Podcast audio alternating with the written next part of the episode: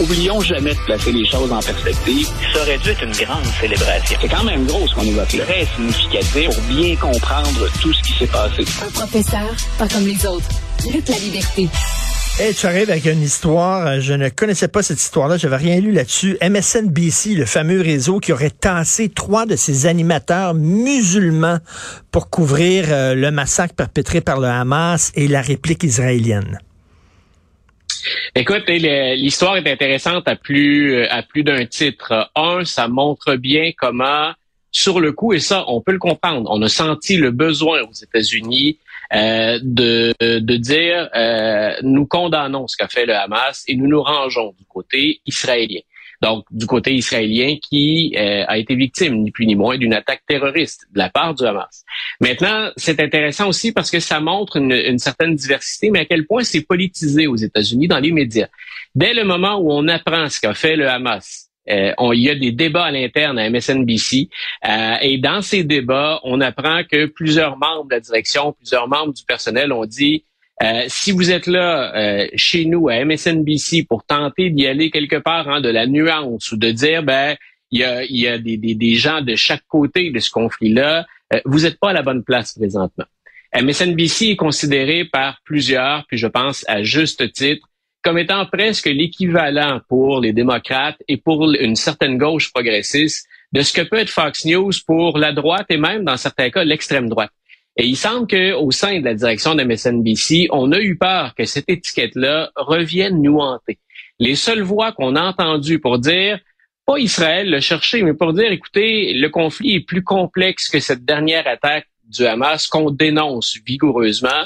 Ce serait intéressant d'aller chercher une plus grande variété de points de vue. Donc, MSNBC a bien remarqué que les voix qui s'élevaient étaient des voix qui étaient généralement condamnées aux États-Unis. Puis on, quand on parlait de la Palestine ou qu'on tentait de dire le Hamas, c'est pas la Palestine, on devenait finalement persona non grata. Alors, au sein de la direction de MSNBC, il y a eu... Oui, vas-y, pardon, Richard. Non, non, non, mais c'est moi, je crois que tu peux être un journaliste juif et être objectif, et tu peux être un journaliste musulman ou arabe et être objectif. C'est comme si MSNBC disait, si tu es musulman, tu as nécessairement un biais. Ben, si tu un bon journaliste, t'as pas de biais.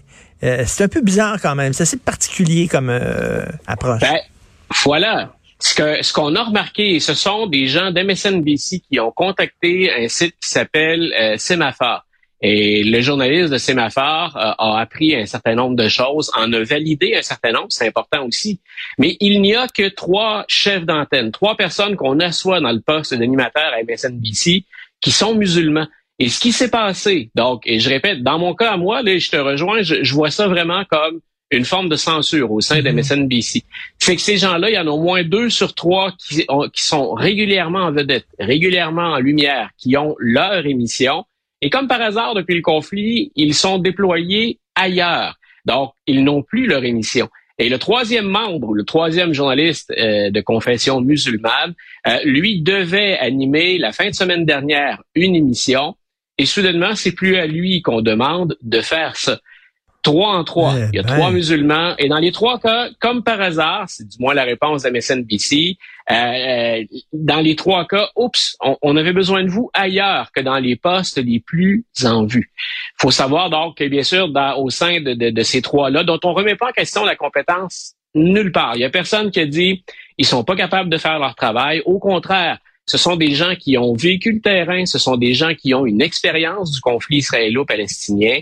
Et là, dans un contexte très chargé au plan politique, où MSNBC a peur, semble-t-il, d'être associé à une certaine gauche qui est condamnée ces jours-ci beaucoup aux États-Unis, ben on, on, déplace, on va affecter ailleurs trois journalistes musulmans. Et je me disais, euh, je pense qu'MSNBC, je pense qu'MSNBC corrige pas le tir de la bonne manière si vous avez déjà été accusé d'avoir un biais, d'entretenir un biais ou d'être trop près des démocrates et des progressistes, Vous corrigez pas ça en faisant taire ou en envoyant ailleurs dans un rôle où ils sont moins exposés Ben. trois de vos journalistes crédibles et compétents au moment où éclate un conflit comme celui. Et, et comment, et- comment tu là, peux dire, comment tu peux dire, dans une période euh, où il n'y a pas ce conflit-là, ils sont excellents, mais là, soudainement, euh, ils sont pas assez bons pour couvrir le conflit. Mais s'ils sont pas assez bons pour couvrir ce conflit-là, qu'est-ce qu'ils font euh, sur l'antenne euh, de votre réseau?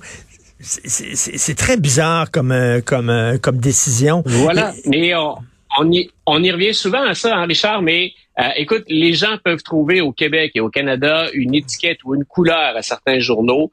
J'ai toujours considéré que ça n'avait rien à voir avec ce qu'on voit aux États-Unis. Mais euh, NBC semble renier ce qu'elle met de l'avant le reste de l'année Ben au oui. moment où on veut ménager les susceptibilités. Mais tu l'as Ben dit, oui. s'ils sont bons le reste de l'année et que vous les mettez en avant, comment se fait-il que dans un moment très important où on a besoin de nos meilleurs en théorie hein, pour être à l'antenne, comment se fait-il que soudainement ils ne trouvent plus grâce à vos yeux? Donc ou que vous en ayez tellement besoin ailleurs là où ils sont pas habituellement. Euh, si je suis un de ces trois journalistes là et si je suis euh, au sein de la boîte je suis inquiet. Et c'est comme ça que la nouvelle est sortie, que ce n'est pas resté entre les murs de MSNBC et que ça s'est retrouvé dans des médias. Et pas juste pour te montrer l'inconfort que ça provoque, on n'en a pas parlé beaucoup dans les grands médias. Donc, Sémaphore, c'est relativement Mm. nouveau comme, euh, comme organisation. Ce sont d'anciens collaborateurs déjà bien établis ailleurs qui se sont retrouvés au sein de, de Sémaphore pour du journalisme indépendant. Mais les, les grands réseaux, les CBS, les bon NBC, on peut comprendre bien sûr, c'est associé à MSNBC, CNN. Il y a peu de gens qui se sont intéressés jusqu'à maintenant à cette question-là. Et je trouvais ça vraiment étrange. Ben oui. Je comprends à quel point c'est sensible, mais même si c'est sensible, on doit être capable normalement de bien Ben, expliquer ben, les choses, de le faire avec Luc, nuance, Luc, et Luc, d'assumer ses Luc, propos. imagine euh, un, un gros attentat terroriste aux États-Unis commis par euh, la, la droite religieuse chrétienne. Hein? Et là, on dirait aux journalistes qui sont catholiques ou chrétiens, ben tu n'as pas le droit de couvrir ça parce que ta Ah, voilà. religion euh, va donner euh, automatiquement un biais à ta vision des choses. Je trouve ça assez particulier. En terminant, je veux Ah, prendre le temps. ça, j'ai trouvé ça terriblement maladroit. Oui, vas-y, Ben pardon. oui. Euh, Oprah Winfrey se serait peut-être présentée en 2020 avec Mick Romney. C'est quoi cette affaire-là? C'est ce qu'on apprend dans le plus récent bouquin de Mitt Romney, The Reckoning. Donc, euh, M. Romney a dit, euh, on avait discuté, Oprah Winfrey et moi, de la possibilité d'un ticket rassembleur. Et Oprah Winfrey, il y en a plusieurs qui la voyaient chez les démocrates en disant, pour se présenter Ben oui. aux États-Unis, il faut avoir un nom en partant, ça aide. Est-ce qu'on peut avoir plus gros nom aux États-Unis qu'Oprah Winfrey? Donc, si on parle en termes d'années puis en termes de gens qu'elle peut rejoindre instantanément. Et on avait dit, ben, allons chercher un républicain en vue, dont on ne peut pas douter que c'est un républicain. Associons-les ensemble.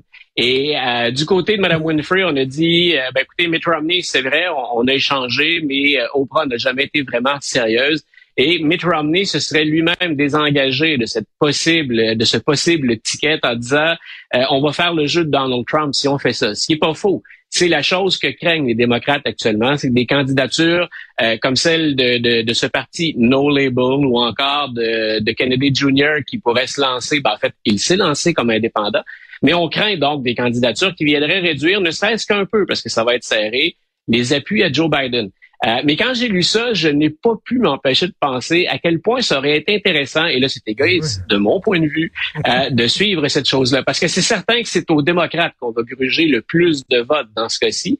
Mais en même temps, on aurait vendu cette idée qui ne semble plus exister aux États-Unis euh, d'un parti ou d'une faction qui soit rassembleuse. La dernière fois que j'avais lu quelque chose comme ça, c'est quand John Kerry, le démocrate qui en 2004 était le candidat démocrate, euh, c'est quand John Kerry avait approché euh, John McCain et il avait dit, ben écoute, je vais faire de toi mon vice-président. Alors on avait un républicain et un démocrate. Mais- Et il disait, il y a une- déjà une fracture au sein du pays. On devrait se présenter ensemble pour tenter de réconcilier un peu les gens. Mais je trouve ça très intéressant parce qu'effectivement, les gens, euh, puis c'est pas rien qu'aux États-Unis, hein, je pense que c'est un peu partout en Occident, trouvent la gauche Ouais. trop à gauche et trouvent la droite trop à droite.